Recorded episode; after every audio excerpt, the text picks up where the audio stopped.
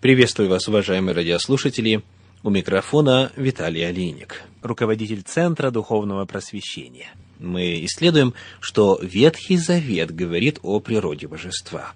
Исследуем Ветхий Завет в попытке ответить на вопрос, является ли Бог монадой, или же это единство нескольких мы выяснили, что в подлиннике в древнееврейском для описания природы Бога используется древнееврейское слово «эхад», то же самое, которое описывает семью, единство мужчины и женщины в браке.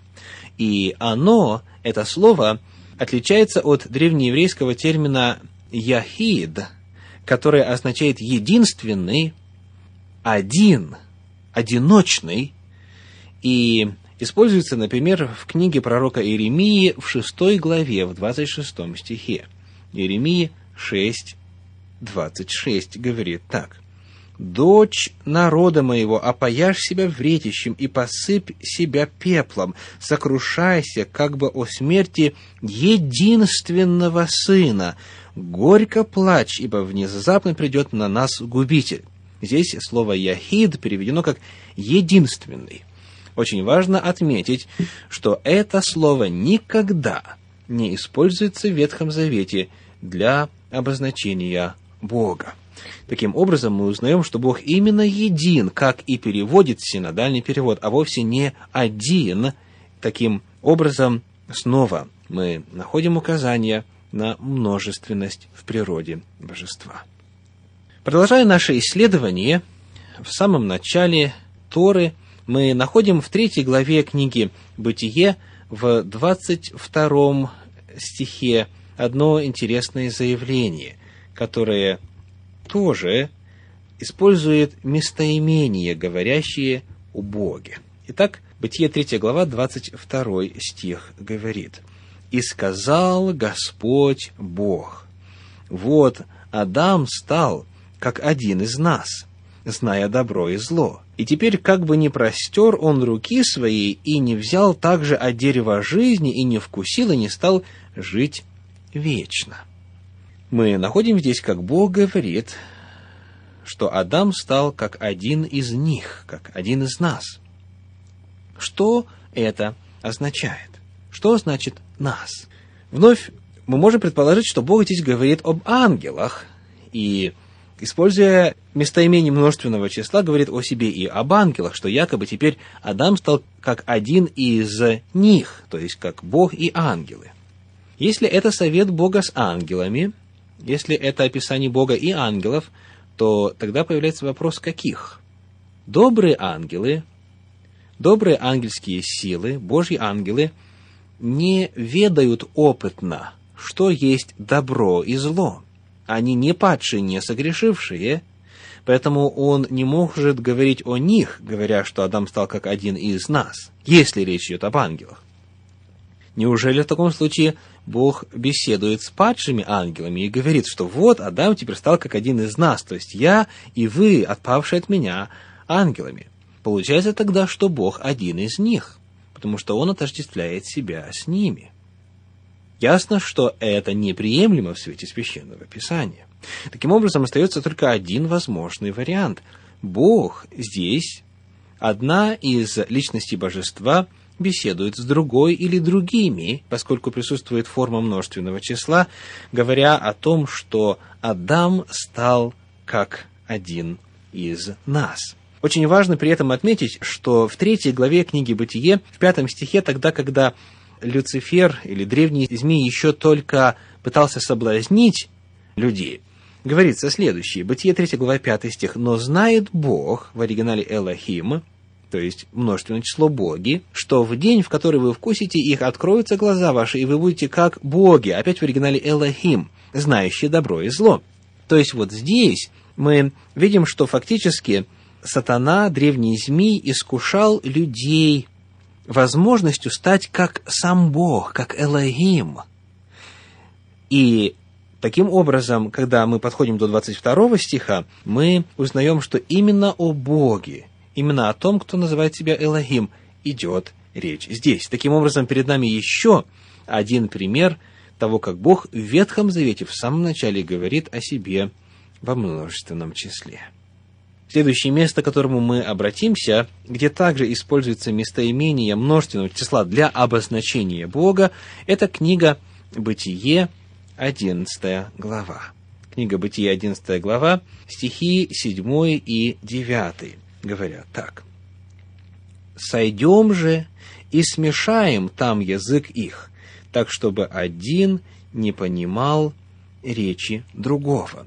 Напомню, что эта фраза появляется в контексте строительства Вавилонской башни, когда люди в нарушении воли Божьей стали строить это сооружение. И Бог говорит, сойдем же и смешаем там язык их. Перед нами глаголы множественного числа. И самое интересное это то, что когда описывается действие, совершенное в девятом стихе, то сказано так, «Посему дано ему имя Вавилон, ибо там смешал Господь язык всей земли, и оттуда рассел их Господь по всей земле».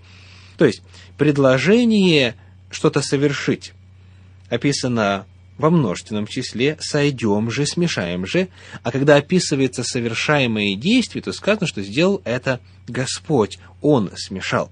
Таким образом, вывод достаточно очевиден. Те, кто разговаривали между собою, как раз и описываются термином «Господь» в девятом стихе чуть позже. Подобную же картину мы находим в книге пророка Исаия в шестой главе в стихах с 5 по 8. Исаии, шестая глава, стихи с 5 по 8. «И сказал я, горе мне, погиб я, ибо я человек с нечистыми устами, и живу среди народа также с нечистыми устами, и глаза мои видели царя, Господа Саваофа. Тогда прилетел ко мне один из серафимов, и в руке у него горящий уголь, который он взял клещами жертвенника, и коснулся уст моих, и сказал, «Вот это коснулось уст твоих, и беззаконие твое удалено от тебя, и грех твой очищен». И услышал я голос Господа, говорящего, «Кого мне послать? И кто пойдет для нас?» И я сказал, «Вот я, пошли меня». Итак, мы находим вновь использование местоимений множественного числа. «Кто пойдет для нас?» — говорит Господь, и кого мне послать. То есть вот здесь сочетается единственная и множественная форма, описывающая одну личность, одно существо Господа. Таким образом, мы видим, что с самого начала, с книги «Бытие», Бог начинает говорить о себе категориями множественного числа. Бог – это множественность. Имя Божье Элохим используется в единственном числе более 350 раз, а во множественном – более 2500. Местоимения, говорящие о Боге, используются во множественном числе. Глаголы, говорящие о Боге, также во множественном числе.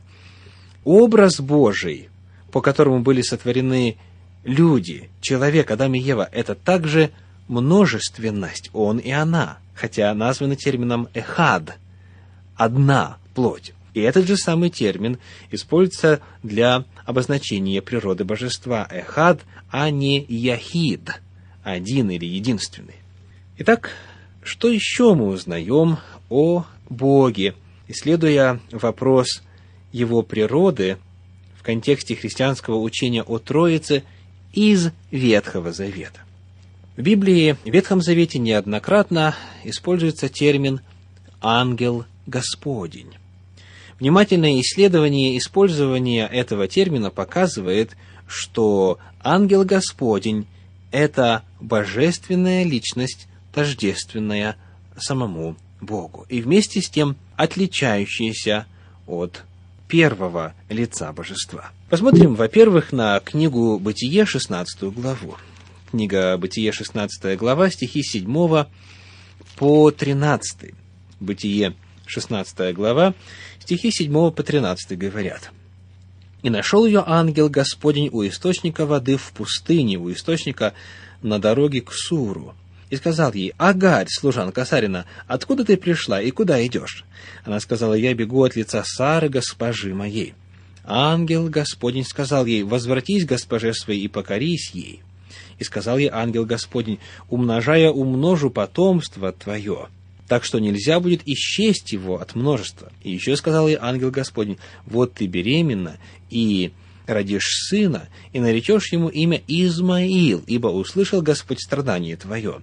Он будет между людьми, как дикий осел, руки его на всех и руки всех на него. Жить будет он перед лицем всех братьев своих. И нарекла Агарь Господа, который говорил с ней сим именем, «Ты Бог, видящий меня». Ибо сказала она, «Точно я видела здесь вслед видящего меня». Итак, перед нами описывается ангел Господень, отдельная личность, когда он говорит, сказал ей ангел Господень, услышал Господь страдание твое.